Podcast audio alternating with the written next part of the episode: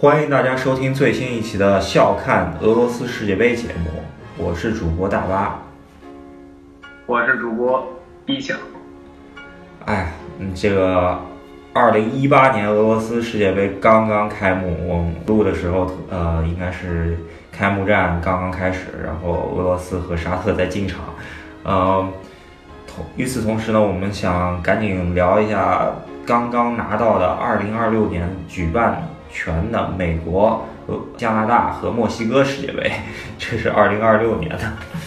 在咱们聊这事儿之前，我先打断一下，就是如果你听了我们昨天的节目，我们昨天节目的第一部分用的那个配乐是这个俄罗斯著名作曲家的柴可夫斯基的一首钢琴协奏曲，然后今天这个俄罗斯官方的世界杯第一首歌放的也是这首歌。哇，那 B 小同学负责我们节目的后期制作啊，所以说 B 小同学这个预测能力还是很强的啊。是的，就是我们全方位的预测了这届世界杯，所以买球的同志们啊，可以跟紧我们的步伐。呃，出门向左，往我们那个预测小组出现的那两集好好听听啊。不是，没错，但是我我们不不负责在天台底下接你们，所以说如果拍错了不要找我们。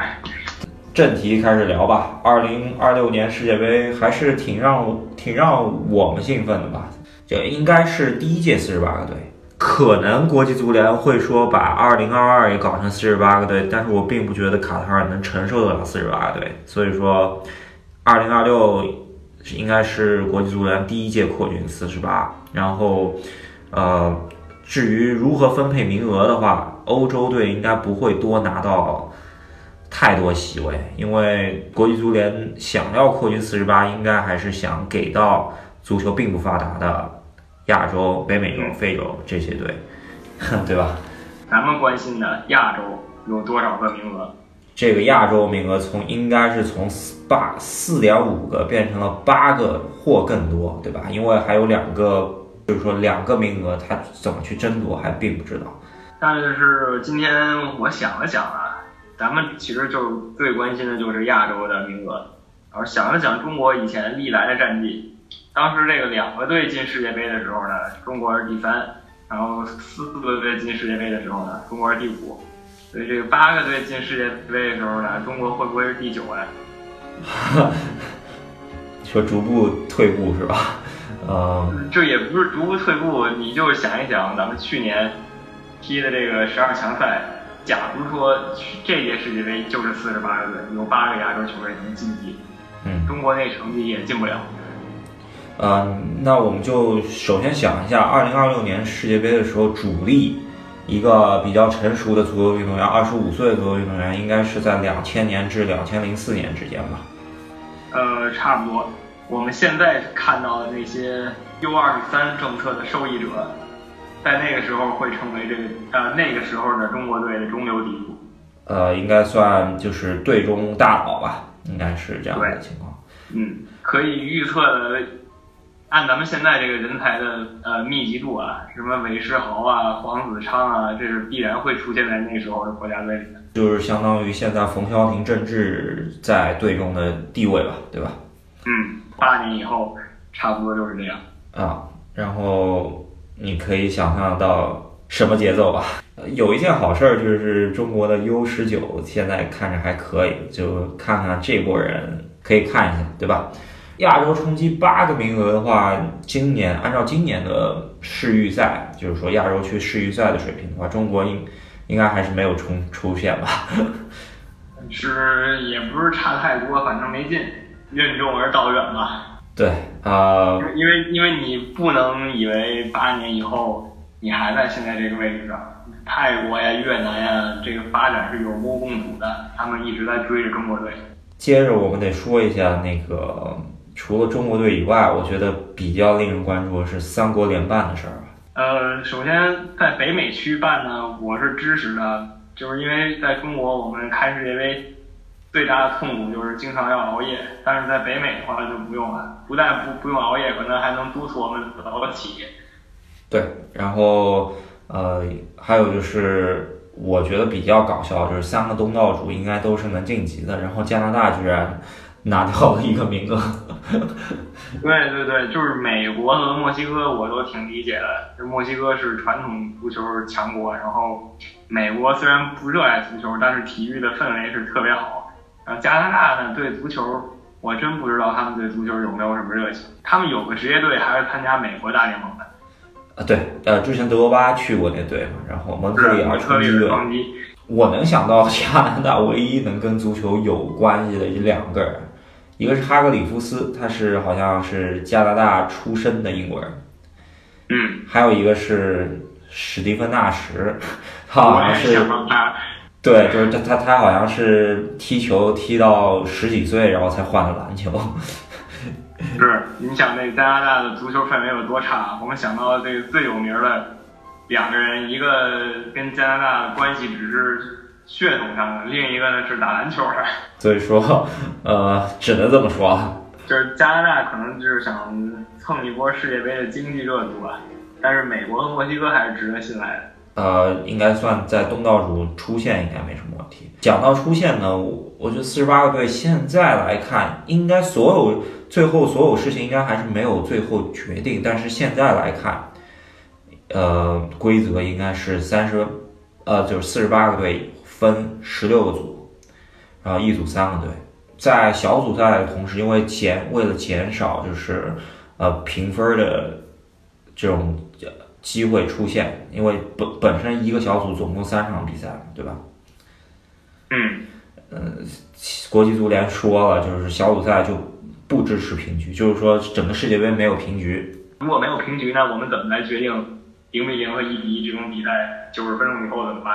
啊，就是如果在小组赛的话，直直接就进入点球大战。我靠！不是，你知道当年呃，我在这个就是在美国看过一场，就是利物浦和其他欧洲强队表演赛。当时呢，就是九十分钟如果打平，就用这个方法来决胜。然后底下所有球迷，就是除了美国地区以外，全世界所有球迷都喷这个事儿，说他们这是智障行为。对，足球本来就是怎么说，呃，接受平局的一个比赛嘛，对吧？因为实在点球大战实在对于一个球队来说实在太残酷了。然后是因为有的球队其实他的战术就是为了保那个平局，你用点球大战，他战术意义就没有了。那只能说有一点，就是说在四个队的时候，有最后有个可以两个队平局携手出现打默契球的，然后这个里头就不会出现了。对对对，但是我要是提个议呢，我是这么想：四十八个队分成十二组，一组四个队，然后每个组的小组第一是一定出现的，然后四个组小组第二出现，这样会不会会不会让小组赛变得更激烈一些？所有人都把小组赛当决赛踢？对，这倒是可能，但是这有违了国际足联的，就是说让大家参与的初衷吧？你不然一个队相当于就。进来也是三场，然后比赛会多，我觉得这样子的话，对，就是总体比赛增多了，你看到的明星也增多了，但是对于球员来说，他身体负担没有任何增加，反正还是三场。如果你进淘汰赛，还是那么多淘汰赛。对，呃，因为国际足联这个方案，我也不知道是最后定了没，应该来说差不多了，我看，但但是，哎，呃，然后相当于是每个组的前两名。进到淘汰赛，然后等于说是上来是三十二强了，三十二强再多踢一轮那个淘汰赛，相当于是，呃，最后的总比赛数是从现在六十四四场变成了八十场，所以说其实还好，还是保持原来三十二天结束。但是他这个这四十八进三十二的问题，就是把有的那个每一组被淘汰那个队就踢两场，人家是挺挺可惜的，好不容易来一趟，踢两场就回家了。嗯。你说的有可能是国所以说，我觉得我那个四十八进十六的想法非常好。我觉得我们应该以这个赫斯基大帝的名义给这个国际足联发一封信，对啊，对，要需要大家多多支持，我们声音能发到国际足联那儿，对大家观看世界杯都有好处，是吧？是的，就是如如果我们这个事儿成功了的话，你们如果当时订阅过我们的节目，你们也是为。国际足呃，国际足球发展做出了卓越的贡献，必须的。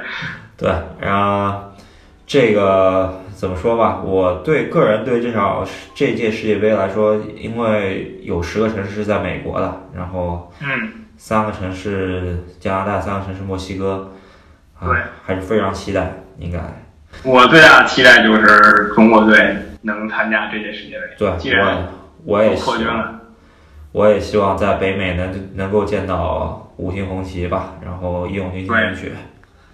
对，就千万别变成当时刚扩军的时候大家调侃的，说这个清华北大分数线降低了，跟我有什么关系？好吧，你这黑的够厉害了。